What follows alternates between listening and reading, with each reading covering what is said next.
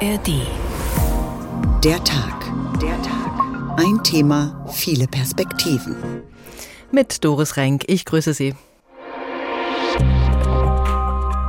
Ich freue mich, dass Brasilien zurück auf der Weltbühne ist. Brasilien ist das Land der Stunde. Konnten wir in den vergangenen fünf Jahren unseren Umsatz dort verdoppeln. Ich freue mich, über den Atlantischen Ozean runter nach Brasilien. Brasilien gilt als Hoffnungsträger für grünen Wasserstoff und hat große Rohstoffvorräte. Wir sehen riesige Abholzungszahlen. Die Regierung Lulas verfolgt eine ambivalente Umweltagenda. Ihr habt gefehlt. Saubere Energie, Wind und Sonne. Die Menschen erkennen, dass Brasilien der Welt bieten kann, was die Welt braucht. Der Kanzler freut sich, aber vielleicht freut er sich zu früh. Fair, klimafreundlich und postkolonial. Wie können wir mit Südamerika handeln? Beim Besuch des brasilianischen Präsidenten Lula da Silva in Berlin steht diese Frage im Mittelpunkt. Die deutsche Wirtschaft erhofft sich neue Märkte und will Fachkräfte gewinnen. Brasilien und die Staaten in Lateinamerika wollen Handel auf Augenhöhe und nicht nur Rohstofflieferanten sein. Das Mercosur-Handelsabkommen der EU mit den südamerikanischen Staaten soll das regeln. Brüssel will diesen Deal schnell abschließen. Allerdings ist mit der Wahl des Rechtspopulisten Javier Milei in Argentinien eine Stimme laut geworden, die das Abkommen zunächst heftig kritisiert hat. Man weiß noch nicht genau, wo das hinführen wird. Die Frage bleibt, wie handeln mit Südamerika und Brasilien, ohne dabei den so wichtigen Schutz des Regenwaldes aus den Augen zu verlieren. Deal mit Dellen, der Mercosur-Handel mit Südamerika. So haben wir heute getitelt. Der Tag, ein Thema, viele Perspektiven, auch als Podcast in der ARD Audiothek. Mercosur, wenn Sie diesem Namen irgendwelche Länderabkürzungen vermuten, dann suchen Sie vergeblich. Mercosur, das ist eine internationale Wirtschaftsorganisation in Lateinamerika und der Name kommt von Mercado Común del Sur, also gemeinsamer Markt des Südens. Dieser Markt ist riesengroß. Gründungsmitglieder sind Argentinien, Brasilien, Paraguay und Uruguay. Venezuela ist derzeit wegen der Menschenrechtslage im Land dauerhaft suspendiert. Viele andere südamerikanische Staaten würden aber gerne beitreten. Chile, Bolivien, Peru, Kolumbien, Ecuador, Guyana, Surinam und Beobachterstaaten sind derzeit auch Neuseeland und Mexiko. Wie gesagt, ein riesiger Markt, der für die EU äußerst interessant ist. Es wäre eine der weltweit größten Freihandelszonen, die da entstehen könnten. Schon seit vielen Jahren versucht die EU ein Handelsabkommen auf den Weg zu bringen und jetzt will man das besonders schnell, weil man eben nicht weiß, wie der frisch gewählte Argentinier Javier Milei handeln wird. Er wird ja in wenigen Tagen vereidigt und die EU will auch schnell zu einem Abschluss kommen, weil sie die Konkurrenz von China fürchtet. Der deutsche Bundeskanzler und der brasilianische Präsident ziehen jedenfalls an einem Strang. Was beim Besuch des brasilianischen Präsidenten Lula da Silva in Berlin herausgekommen ist, das berichtet uns Gabor Halatsch. Der rote Teppich liegt, der Empfang ist herzlich. Hier kommt ein Freund nach Berlin, so sieht es aus. Brasiliens Präsident Lula legt den Arm um Bundeskanzler Scholz und zeigt gleich zweimal mit dem Daumen nach oben. Unsere Gespräche heute, das Treffen unserer Ministerinnen und Minister haben gezeigt, wie groß die Gemeinsamkeiten sind zwischen Brasilien und Deutschland.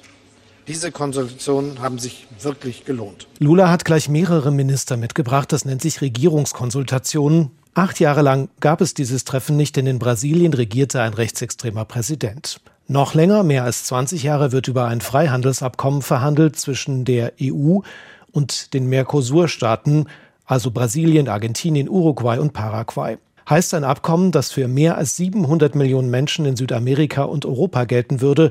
Doch zuletzt gab es neue Probleme. Zum einen hat der französische Präsident Bedenken gegen das Abkommen, zum anderen steht in Argentinien ein Regierungswechsel an. Eu até, eu sou um homem muito crente. Ich bin ein heißblütiger Mensch. Ich bin Brasilianer und Brasilianer geben niemals auf. Ich werde nicht aufgeben, solange ich nicht mit allen Präsidenten gesprochen habe.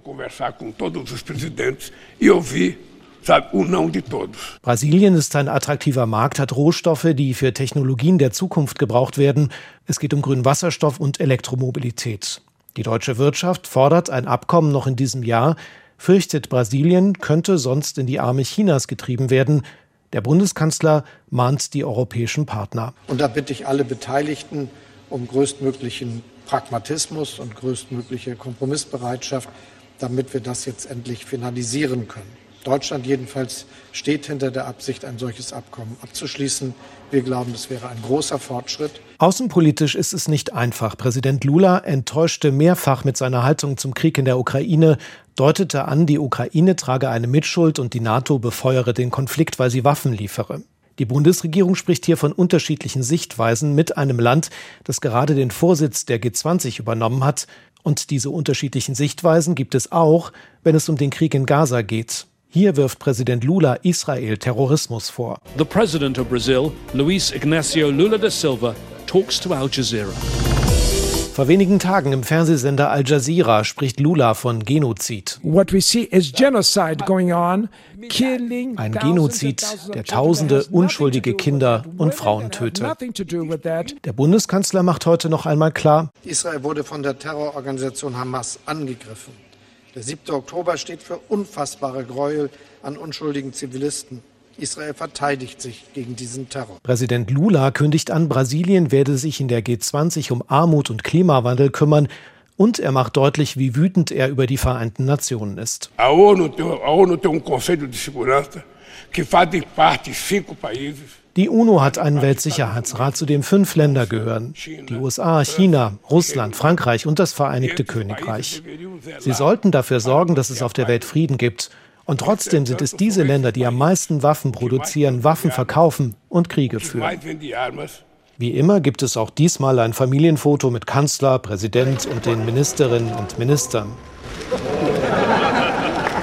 Lula reißt den Arm von Scholz nach oben, die Stimmung ist gut, Brasilien ist ein Partner.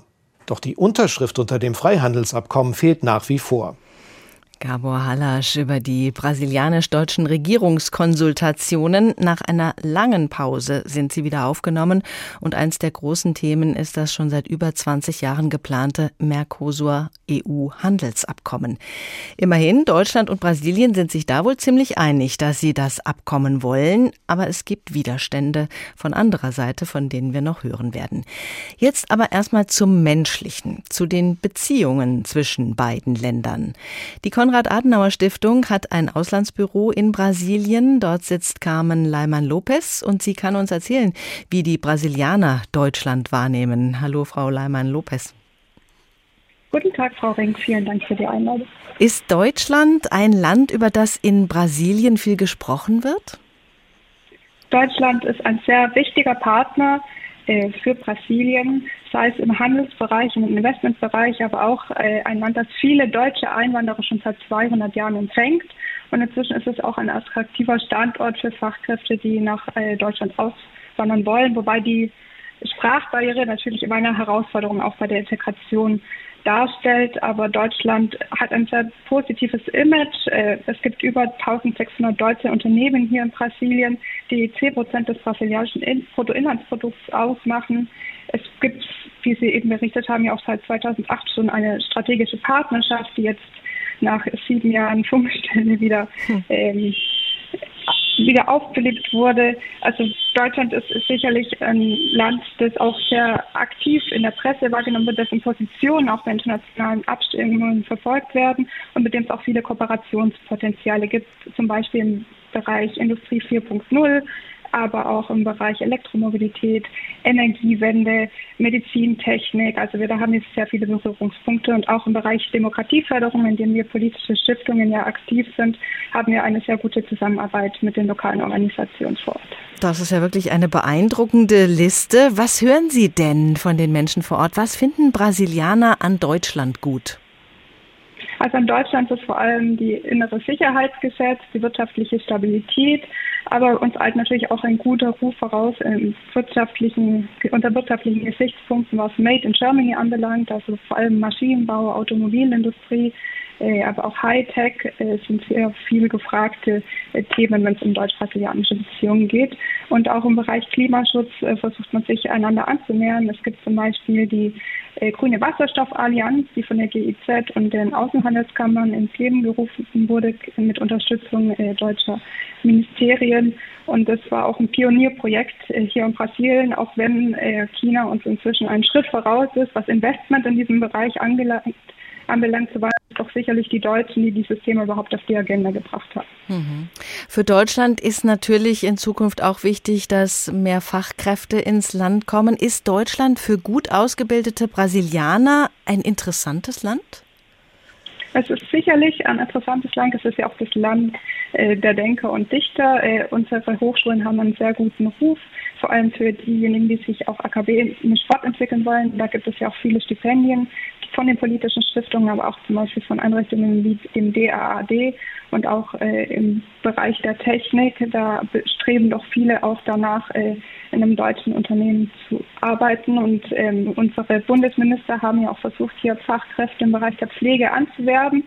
Das Angebot wird auch gerne wahrgenommen, aber es gibt, wie gesagt, ähm, Schwierigkeiten, was eben die Integration aufgrund auch der Sprachbarriere anbelangt. Deutsch ist eben keine einfache Fremdsprache und ähm, ja, das in kurzer Zeit auf ein professionelles Niveau zu schaffen, ist sehr schwierig. Hm, das ist klar. Die Sprache, die ist natürlich ein wichtiger Faktor.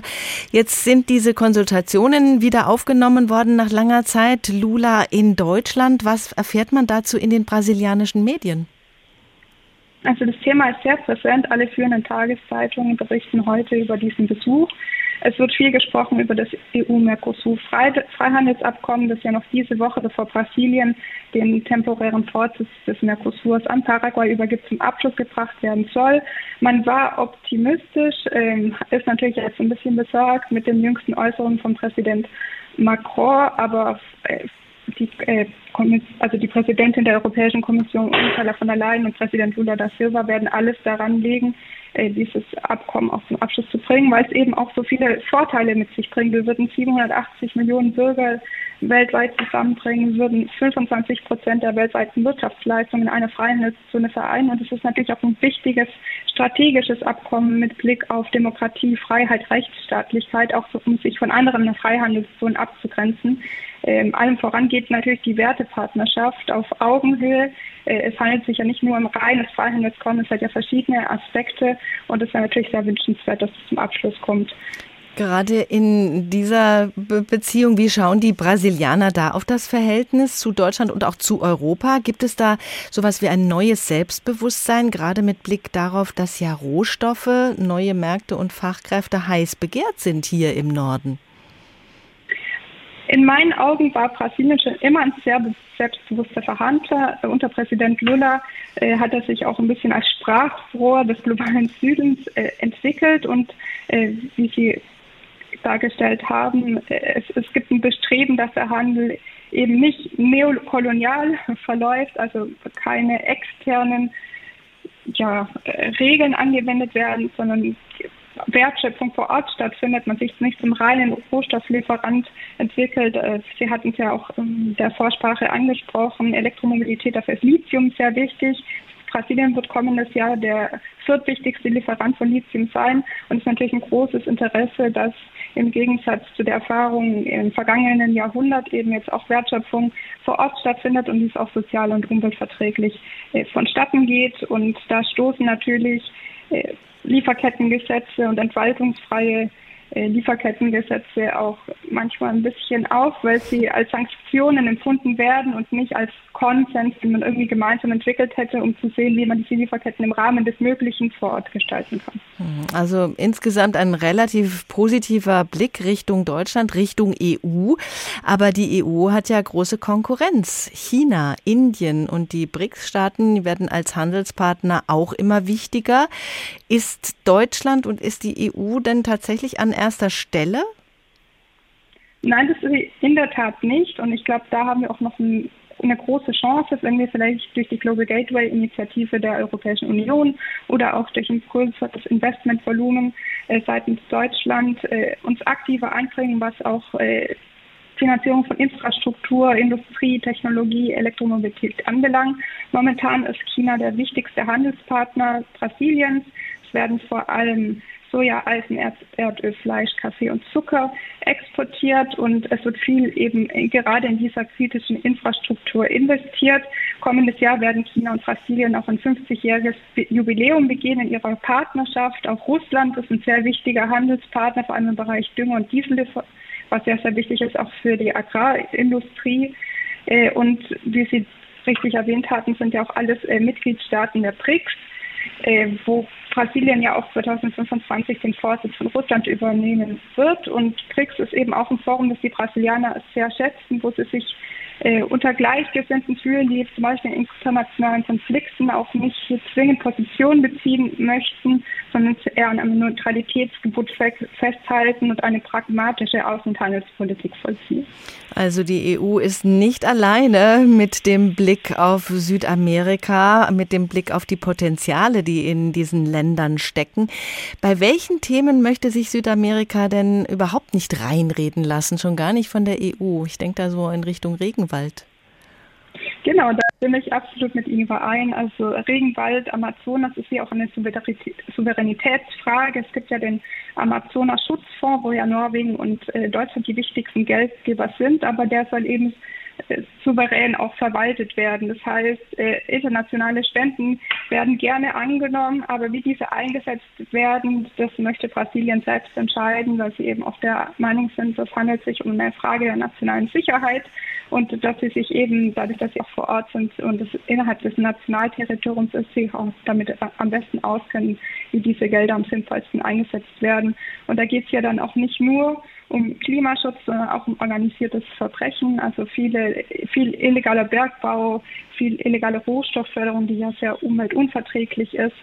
Äh, und auch viele illegale Abholzung wird eben von transnational organisierten Gruppierungen auch durchgeführt.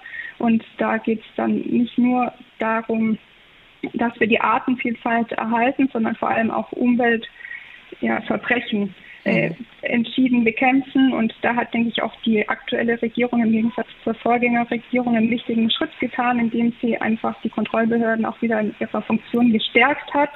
Äh, wobei nach wie vor auch was aus, nach außen gesagt wird und was nach innen hin passiert, äh, es eine große Ambivalenz gibt äh, Stichwort Versenkung eines asbestverlasteten Flugzeugträgers unmittelbar nach dem Amtsantritt von Präsident Lula vor der brasilianischen Küste, aber auch wenn es darum geht, Erdöl in der Mündung des Amazonasflusses äh, zu fördern. Ähm, und auch wenn wir die Entwaldung, also die Abholzungszahlen anschauen, dann stellen wir doch fest, auch wenn diese im Amazonas, wo es ja bis 2030 die Nullabholzung geben soll, zurückgehen, so gibt es auch andere Regionen, wo jetzt die Abholzungen wieder gestiegen sind. Und auch im Kongress wird momentan ein Gesetzesentwurf diskutiert, wo es eben um die Anwendung von Insektiziden, Pestiziden geht, die in der EU teilweise schon verboten sind, weil sie eben umweltschädlich sind, äh, wo auch noch nicht klar ist, wie sich die Regierung und ob sie sich positionieren wird, weil sie sich vielleicht nicht mit der mächtigen Agrarindustrie, auf der es im Kongress angewiesen ist, anlegen möchte. Hm, also da gibt es noch einiges zu besprechen. Carmen Leimann-Lopez von der Konrad-Adenauer-Stiftung vom Auslandsbüro in Brasilien. Vielen Dank. An Lula sind auf jeden Fall viele Hoffnungen geknüpft. Jetzt ist er wieder im Amt und die Menschen erhoffen sich Besserung. Im Wahlkampf ist sogar ein Song für ihn entstanden. Da geht's ums Glücklichsein mit ihm.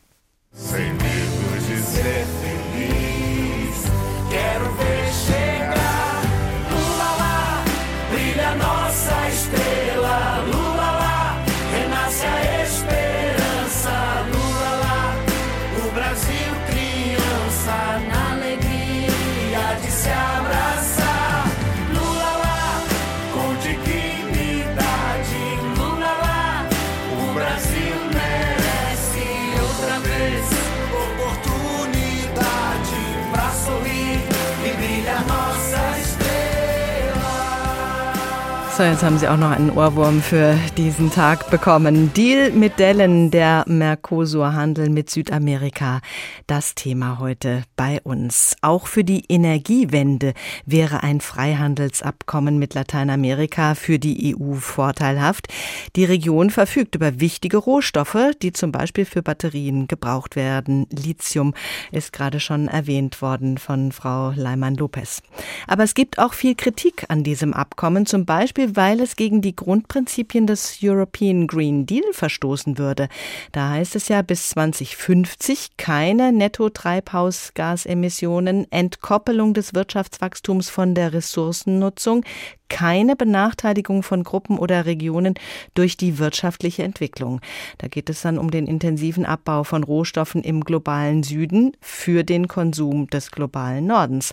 Das werden wir gleich noch vertiefen. Da gibt es nämlich eine sehr kritische Studie zu den Auswirkungen dieses angestrebten Freihandelsabkommens für Lateinamerika. Über die Diskussion in Brüssel berichtet uns erstmal Matthias Reiche.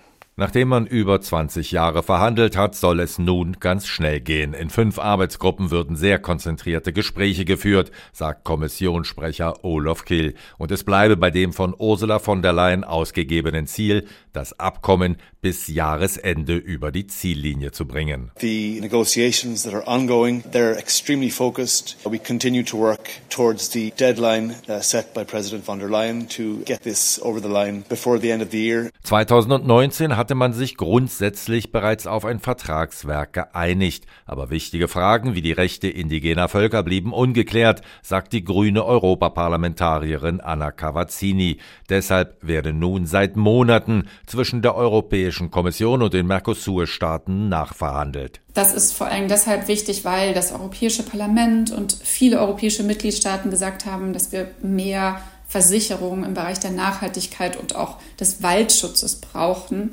denn wir sehen riesige Abholzungszahlen. Die Handelsexpertin der Grünen ist allerdings skeptisch, dass es bis Ende des Jahres zu einer Einigung kommen kann. Etwas zuversichtlicher ist da Bernd Lange, der SPD-Politiker, ist als Vorsitzender im Handelsausschuss des EU-Parlaments über den Stand der Verhandlungen immer sehr genau informiert. Ziel ist, ein Zusatzprotokoll fertigzustellen bis zum Mercosur-Gipfel am 6.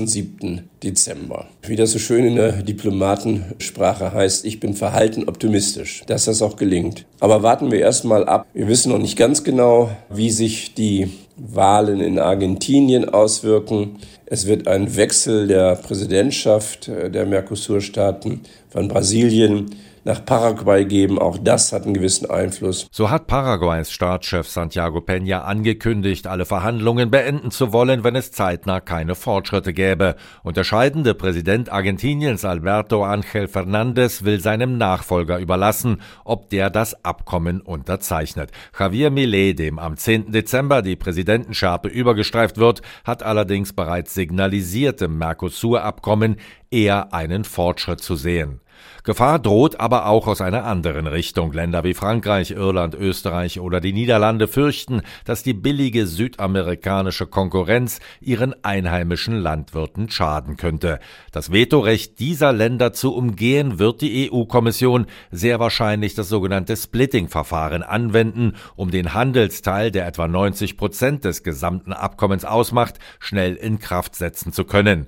Denn während der allgemeinpolitische Teil die Zustimmung aller nationalen Parlamente braucht, ist für Handelspolitik allein die EU zuständig, erklärt Daniel Kaspari, der Vorsitzende der CDU-CSU-Gruppe im Europaparlament. Wir hatten diese Diskussion nach dem Urteil des Europäischen Gerichtshofs zum Singapur-Abkommen, wo klar entschieden wurde, was sind Kompetenzen der Mitgliedstaaten, aber was ist die ausschließliche Handelszuständigkeit der Europäischen Union und ein entsprechendes Aufsplitten dieses Abkommens, ähnlich wie wir es auch mit dem Kanada-Abkommen gemacht haben, wäre bestimmt eine gute Idee. Zehn der 27 20 EU-Länder, darunter Frankreich, Italien und Belgien, haben den politischen Teil des Freihandelsabkommens CETA bis heute nicht ratifiziert.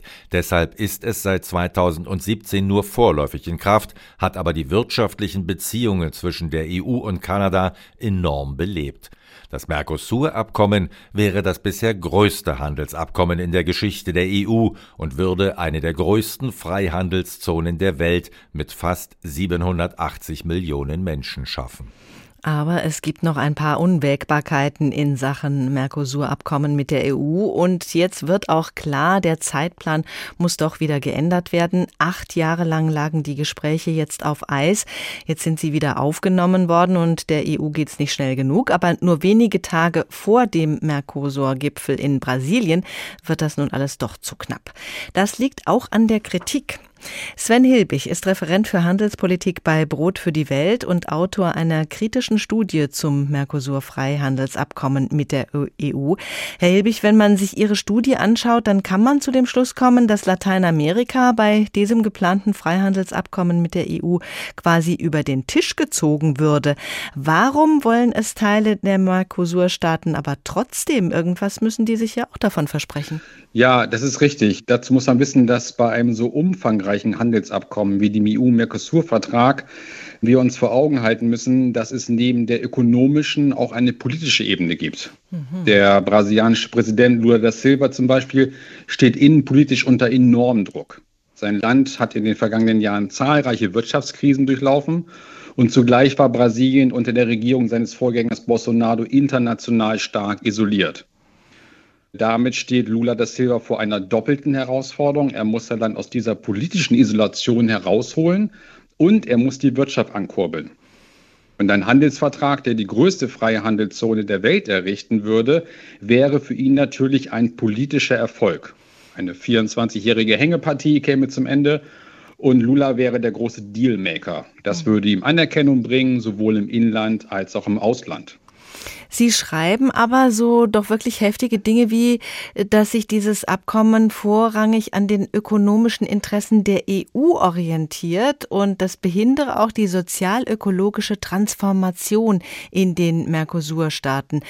Äh, dieser Vertrag enthalte zahlreiche Bestimmungen, die eine eigenständige, nachhaltige Industriepolitik im Mercosur einschränken würden. Das ist doch ziemlich heftig.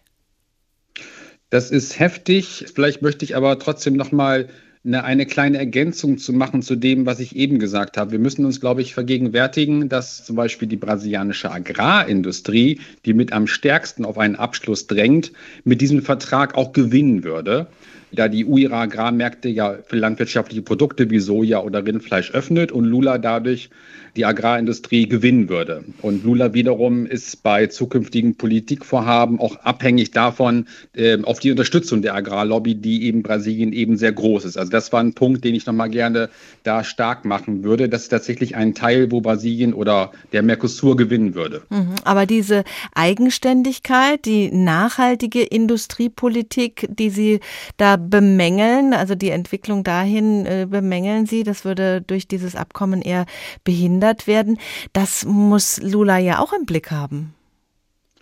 Ja, das hat er auch im Blick. Ich möchte das vielleicht, was Sie eben gefragt haben, nochmal sozusagen kurz jetzt für die Zuhörer äh, vielleicht nochmal ähm, plausibel machen, woher unsere Kritik halt kommt. Denn wir sehen eben, dass es eben alles andere als ein gleichberechtigtes Abkommen ist. Äh, Im Endeffekt dieses Abkommen übervorteilt einseitig die Europäische Union. Mhm. Und das gilt eben gerade für den Industriesektor. Das sagt sozusagen selbst die EU. Die EU hat nämlich eine eigene Analyse in Auftrag gegeben, um zu schauen, wie sich dieses Abkommen, wenn es zustande käme, auswirkt auf die beiden Regionen, also auf Europa und auch äh, Südamerika. Und äh, die sogenannte Folgenabschätzung der Kommission ähm, kam zu dem Ergebnis, äh, dass die EU-Exporteure erheblich stärker vom Zollabbau profitieren als die südamerikanischen Exporteure.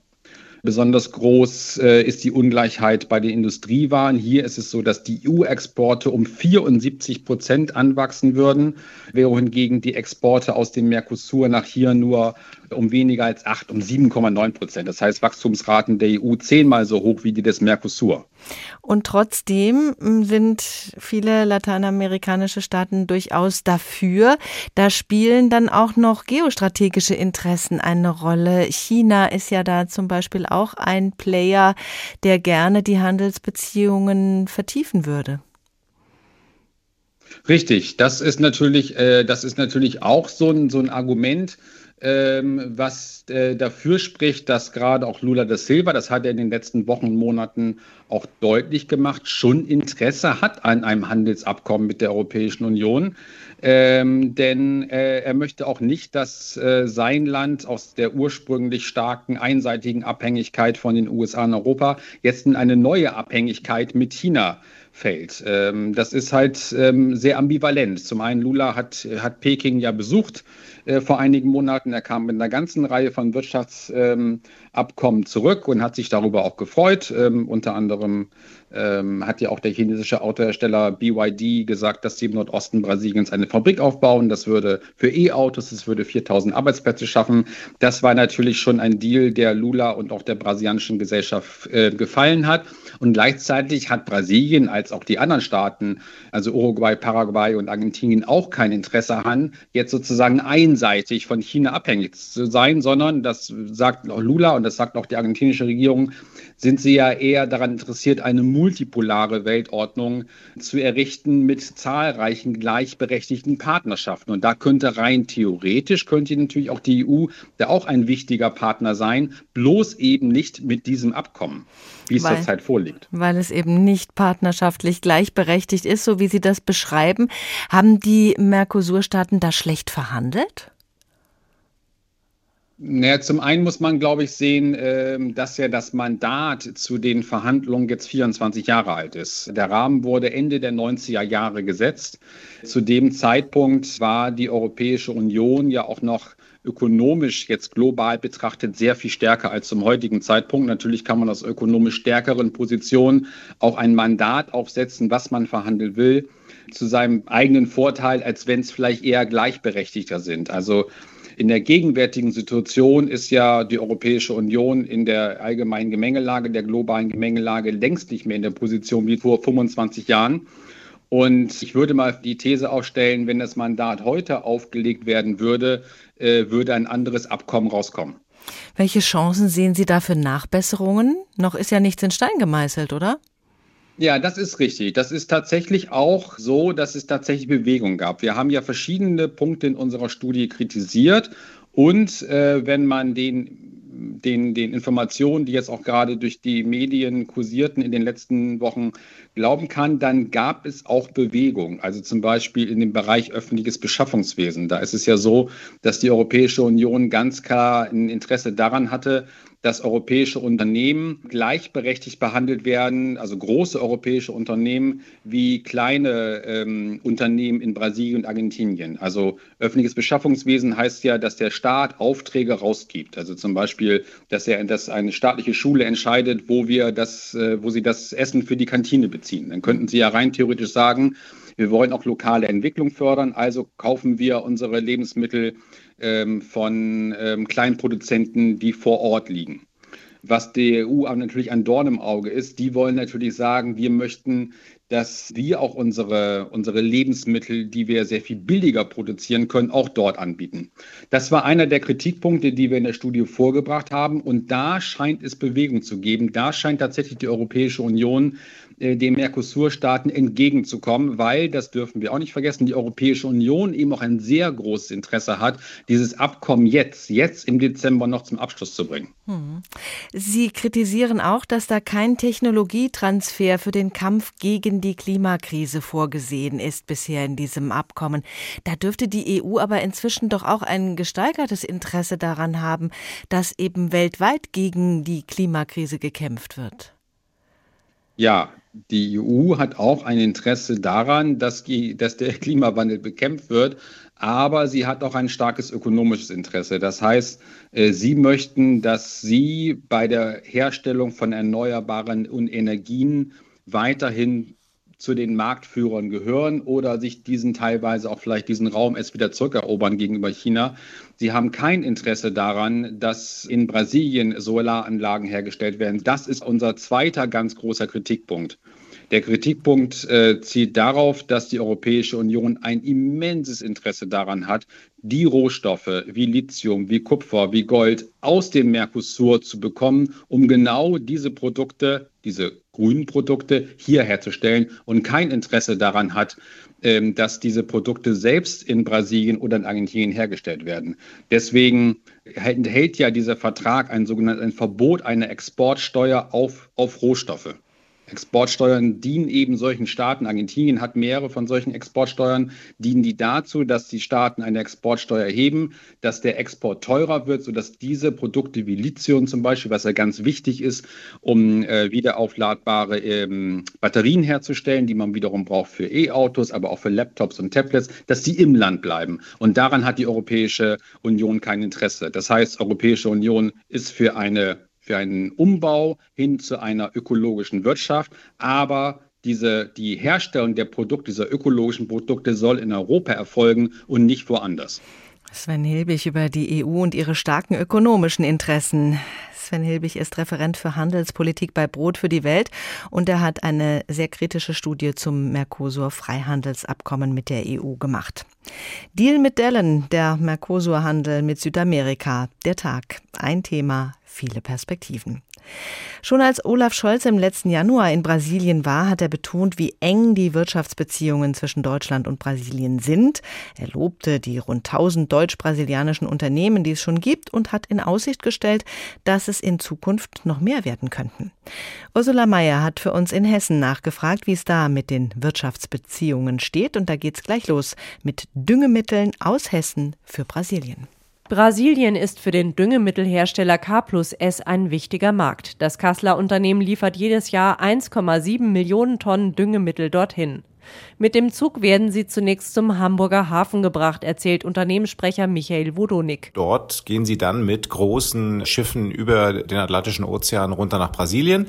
Wir haben eine Niederlassung, also eine Vertriebsgesellschaft in Sao Paulo mit derzeit zwölf Mitarbeitern, die eben dann die Produkte, die über die Häfen ankommen, sagen wir, die Verteilung oder die Auslieferung organisieren. Im Schnitt sind die Düngemittel rund einen Monat unterwegs und die Lieferung ist mitunter sehr bürokratisch, sagt Wodonik. Weg. Wenn man von einem Bundesstaat in den anderen Waren liefert, dann sind damit unter doch große erhebliche Unterschiede, also was zum Beispiel Registrierung von Produkten angeht oder auch Genehmigungen, die man einholen muss.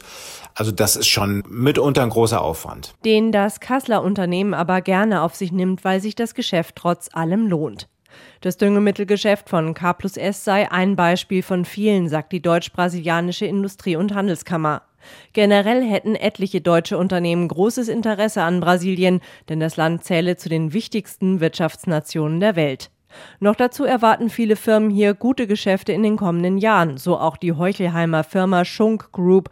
Der Technologiekonzern aus Mittelhessen ist seit über 50 Jahren mit einer eigenen Tochtergesellschaft in Brasilien vertreten. Der Leiter Peter Manolopoulos erzählt. Gute Marktchancen hat Schunk zum Beispiel im öffentlichen Nahverkehr. Da kommen in den großen Metropolen Rio de Janeiro oder São Paulo verstärkte Elektrobusse zum Einsatz, die Schunk mit Ladesystemen ausstattet. Auch für den Bahn- und Luftverkehr und erneuerbare Energien könne das Unternehmen Bauteile zuliefern. Und diese Produkte sind laut Monolopoulos sehr gefragt. So konnten wir in den vergangenen fünf Jahren unseren Umsatz dort verdoppeln. Und für die Zukunft erwarten wir weiteres Wachstum. Ebenfalls seit über 50 Jahren ist Medizintechnikhersteller B. Braun in Brasilien aktiv und produziert dort mit rund 1400 Mitarbeitern. Die würden einen wichtigen Beitrag für das brasilianische Gesundheitssystem leisten, sagt Bert Bender, der das Brasiliengeschäft viele Jahre lang geleitet hat. Man tut dies, indem man eben ungefähr 50 Prozent unserer Produkte hier vor Ort produziert und eben, sagen wir, größter Anbieter der Infusionstherapie im Krankenhaus ist, um eben wirklich die Grundversorgung der Patienten in Brasilien sicherstellen zu können. Der brasilianische Markt ist für B. Braun interessant, auch wenn sich der Medizintechnikhersteller einheitliche Regeln, zum Beispiel bei der Besteuerung, wünschen würde, sagt Bert Bender. Wir als B. Braun Melsung haben natürlich ein Interesse, dass es zu dem Handelsabkommen Mercosur kommen wird und dass auch gleichzeitig ein Doppelbesteuerungsabkommen zwischen der Bundesrepublik Deutschland und eben Brasilien geschlossen wird, weil das natürlich eine erhebliche Reduzierung von Aufwand bedeutet äh, bedeuten würde und auch mittelfristige und langfristige Sicherheit. Ob das Handelsabkommen zwischen der EU und mehreren südamerikanischen Ländern aber wirklich kommt, ist noch unklar. Der Tag, ein Thema, viele Perspektiven und insbesondere bei einem Freihandelsabkommen gibt es immer sehr viele Perspektiven. Was für hessische Unternehmen gut ist, ist eventuell nicht gut für die Entwicklung in Südamerika. Und es klang ja schon an in der Sendung, wenn Brasilien zum Beispiel mehr Rindfleisch oder Soja liefern kann in die EU, dann braucht es mehr Anbaufläche und das könnte dazu führen, dass mehr Regenwald abgeholzt wird, dass mehr Feuchtgebiete trockengelegt werden mit verheerenden Folgen. Deshalb wollen wir den Amazonas-Regenwald und das Pantanal-Feuchtgebiet dort nochmal besonders in den Blick nehmen und das tun wir mit Roberto Maldonado. Er ist Brasilien-Experte des WWF Deutschland. Bis vor einem Jahr war Jair Bolsonaro Präsident Brasiliens. Unter Bolsonaro stand der Regenwaldschutz nicht auf der Agenda. Herr Maldonado, welche Schäden sind in dieser Zeit denn angerichtet worden? Die Schäden sind dramatisch und vielfältig. Ähm, sowohl die Natur hat im großen Umfang gelitten, die Entwaldung, die Waldbrände wurden ähm, zum Teil geduldet, zum Teil indirekt sogar unterstützt. Es gab obstruse Sachen wie, es wurde unterstellt, dass NGOs einschließlich der WWF die Feuer selber gelegt haben, um Fundraising zu betreiben. Aber mindestens genauso schwerwiegend sind die Folgen für die Indigenen und andere Personen im ländlichen Raum. 20.000 Goldgräber im Land der Yanomamis ist nur ein Stichwort hierzu. Und langfristig sind die Schäden der Schwächung der Behörden, des Staates, der Kündigung von Leuten, Disziplinarverfahren und ähnliches nur schwer aufzuarbeiten und ist eine große Bürde für die neue Administration.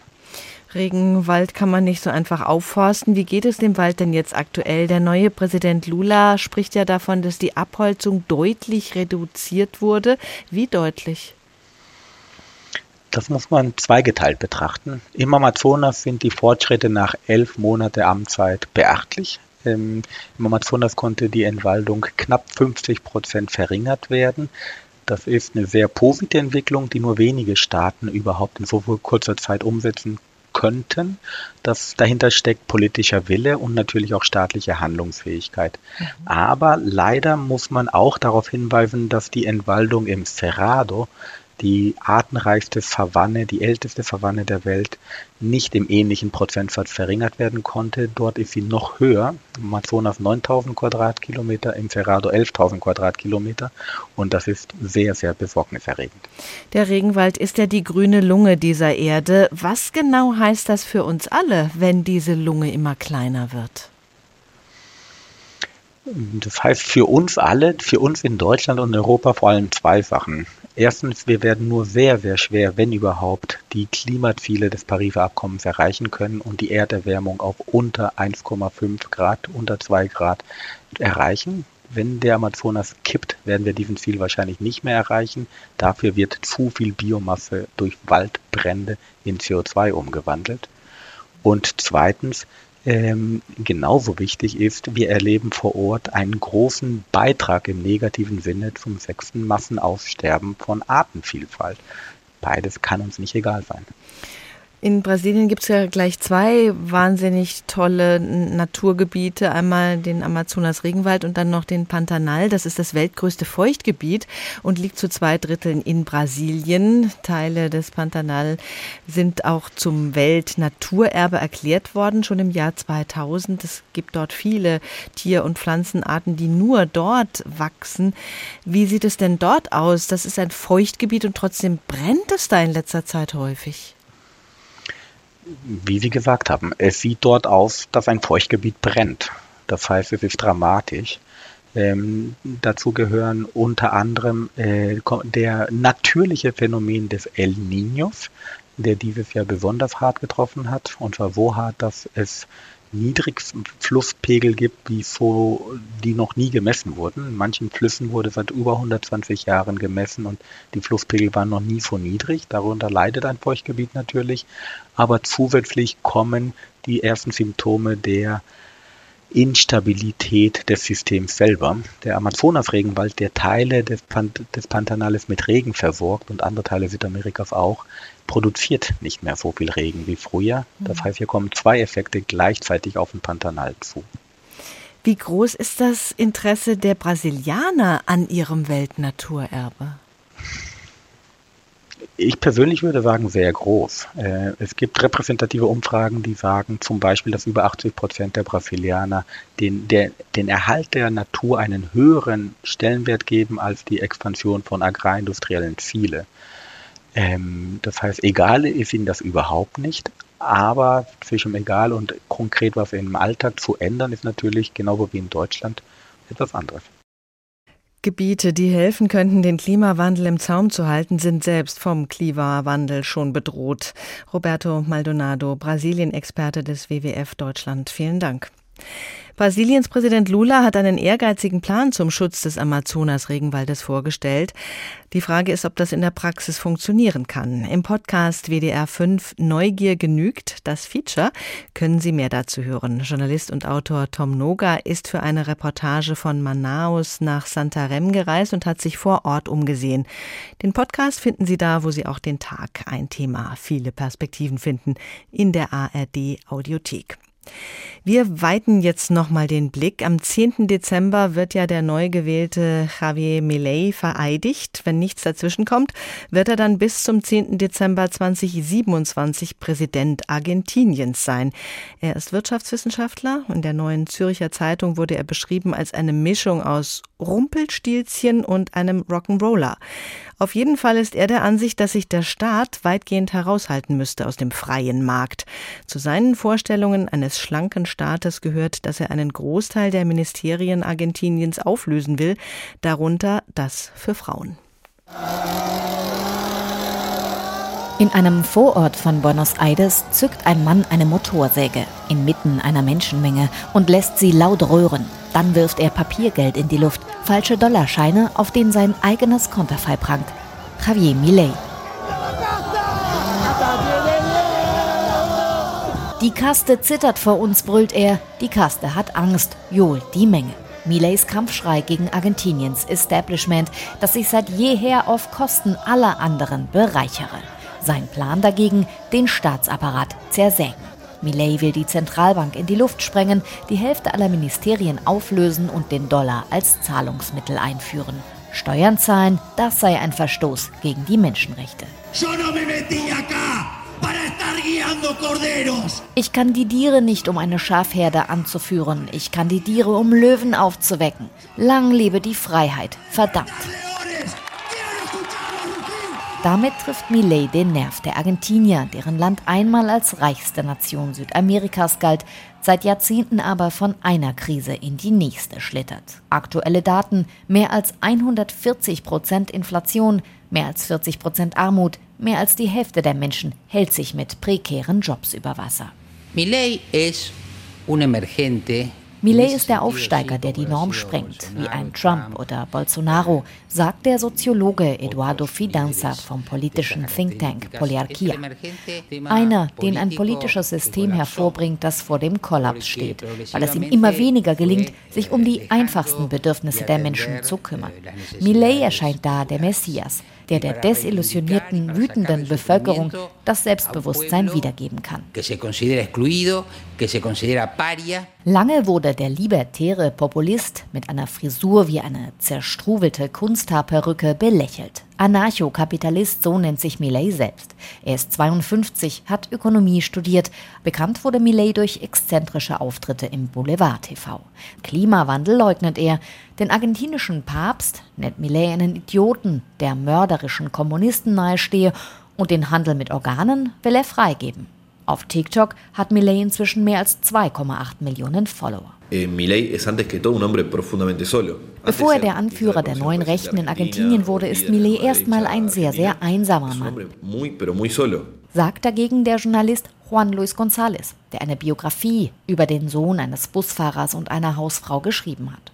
Seine Eltern misshandelten und demütigten ihn. Millets engste Vertraute sind bis heute fünf riesige Doggen, denen er die Namen seiner Lieblingswirtschaftswissenschaftler gegeben hat. Millet ist längst Allianzen mit genau jener Kaste eingegangen, die er vorher kritisierte, um ans Ziel zu kommen. Gleich nach dem ersten Wahldurchgang erhielt er die Unterstützung eines Teils der konservativen Opposition um Ex-Präsident Mauricio Macri. Das dürfte auch dazu geführt haben, dass der Libertäre seinen Ton gemäßigt hat. Er versprach den Wiederaufbau des Landes mit Freihandel und ohne Privilegien. Doch eine Mehrheit dürften auch sie nicht haben. Politikwissenschaftler Juan Negri ist um Argentiniens gerade 40 Jahre alt gewordene Demokratie besorgt. Er ist ein Präsident mit sehr geringer institutioneller Unterstützung. Viel geringer als das Bolsonaro in Brasilien hatte oder Trump in den USA. Heißt, es gibt ein sehr hohes Maß an Improvisation. Er wird die unterschiedlichen Erwartungen, die die Wähler an ihn haben, nicht erfüllen können und schnell Popularität einbüßen. Ich fürchte, wir werden einen institutionellen Stillstand und große soziale Spannungen erleben. Anne Herberg hat uns Javier Milei vorgestellt. Noch ist nicht wirklich klar, welche Linie Milei vertreten wird, was das Mercosur-Abkommen angeht. Auf der einen Seite hat er sich schon mal dagegen ausgesprochen, andererseits ist er ja ein erklärter Fan von freiem Handel. Aber an Milei wird es wohl auch nicht scheitern, sondern eher am französischen Präsidenten Emmanuel Macron, der die französische Wirtschaft vor der Konkurrenz aus Lateinamerika bewahren will. Anne Herberg, unsere Korrespondentin in Rio de Janeiro. Wir haben in der Sendung gehört, es gibt gerade von Umweltschützern heftige Kritik an diesem Abkommen, weil es zu Lasten Lateinamerikas ginge. Wie wird das denn gesehen in Südamerika? Nun, Lula ist ganz klar ein Verfechter dieses Abkommens und er hat ja auch äh, jetzt in den letzten Tagen und Wochen angekündigt, er will das unbedingt noch durchkriegen, gemeinsam mit Deutschland und Spanien, bevor turnusmäßig der Vorsitz Brasiliens des Mercosur endet. Das ist nämlich am Donnerstag der Fall. Ähm, auch Brasiliens Umweltministerin Marina Silva hat sich für dieses Abkommen ausgesprochen und das ist doch schon bemerklich bei all der Kritik. Ähm, der Grund ist sicher auch, dass man sagt, nun, wir haben mit diesem Abkommen zumindest mal ähm, äh, einen Schutzmechanismus für Wälder eingebaut äh, und was wäre die Alternative? Die Alternative wäre sicherlich, äh, dass sich auch der Handel mit China noch mal weiter ausweitet, wo dann Kriterien zum Waldschutz in solchen bilateralen Abkommen wahrscheinlich weit weniger eine Rolle spielen. Lula hat aber vor allem auch deswegen sehr, sehr großes Interesse an diesem Abkommen, weil er sagt, das würde eben äh, den Markt erweitern. Es würde eben auch äh, einem Teil ähm, in Brasilien mit sehr großer Macht natürlich entgegenkommen der Agrarlobby, mit der Lula zu ringen hat im Kongress, denn dort haben sie sehr großen Einfluss. Lula hat heute in Deutschland auch noch mal ganz klar gemacht, dass er dieses Abkommen will. Nun könnte es an Macron scheitern. Wie reagiert man in Südamerika auf die Haltung Frankreichs? Nun, äh, Lula hat ja gestern äh, direkt darauf reagiert, auf äh, die Aussagen äh, von Macron. Er hat gesagt, er hätte versucht, Macrons Herz äh, zu bewegen und hätte ihm gesagt, denken Sie doch ein wenig an Südamerika, denken Sie auch an den Mercosur, also dieses Staatenbündnis, das ein äh, gewichtigster Partner Brasilien ist. Ähm, und hat eben ihm auch nahegelegt, dass das wirtschaftlich für die Länder durchaus ein Abkommen sei, was von Vorteil ist. Er hat aber eben auch gesagt, das ist ist eine klassische historische äh, Position Frankreichs, äh, äh, sich dem entgegenzustellen in Brasilien und auch in den anderen Ländern Südamerikas wird das so gesehen, dass aus Frankreich eher das Argument des Klimaschutzes und Waldschutzes vorgezogen wird. Im Grunde gehe es doch darum, dass man die Konkurrenz vor allem im Agrarsektor aus Südamerika fürchte.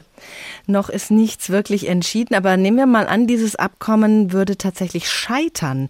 Was würde das für den Zusammenschluss Mercosur bedeuten?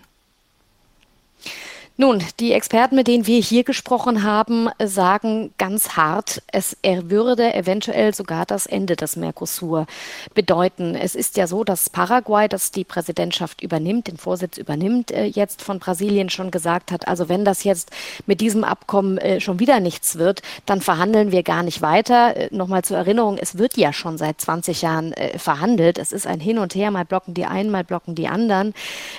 Uruguay, auch Mitglied Mitglied, die flirten äh, schon die ganze Zeit mit dem Gedanken, im Grunde ein bilaterales Abkommen mit China abzuschließen. Nun tritt äh, am 10. Millet in Argentinien sein Amt an. Er steht eigentlich für Freihandel, aber er hat den Mercosur als Block äh, kritisiert, als ein Bündnis, das im Grunde schwerfällig ist und zu nichts führt. Und er ist ja auch eher, das hat er in seinen Aussagen immer wieder gesagt, Fan, dass ähm, Handel zwischen Privaten betrieben wird. Also er ist kein großer Fan von Staatenbündnisse und umso weniger eben auch im Bunde mit Lula da Silva kann man sich vorstellen, den hat er ja im Wahlkampf äh, schon einen äh, äh Sozialisten geschimpft und äh, ähm, das führte jetzt zu Verstimmungen, vor allem weil Millet ja auch äh, zuerst Bolsonaro zu seiner Amtseinführung eingeladen hat, dann kam die Außenministerin, hat Lula doch noch eingeladen, immerhin sind es die wichtigsten Handelspartner. Ob Lula kommt, das ist nicht sicher. Also ähm, es wird davon ausgegangen, dass das für das Mercosur-Bündnis wirklich ein schwerer Schlag ist und das eventuell daran zerbricht. Also da hängt noch viel mehr dran an diesem Mercosur-Abkommen, als wir bisher beleuchtet haben. Vielen Dank, Anne Herberg, unsere Korrespondentin in Rio de Janeiro. Der Tag, ein Thema, viele Perspektiven. Heute mit dem Blick nach Südamerika auf das Mercosur-EU-Handelsabkommen, das noch nicht in trockenen Tüchern ist. Deal mit Dellen haben wir getitelt, der Mercosur-Handel mit Südamerika. Mein Name ist Doris Renk. Schönen Tag. Der Tag. Der Tag. Ein Thema, viele Perspektiven.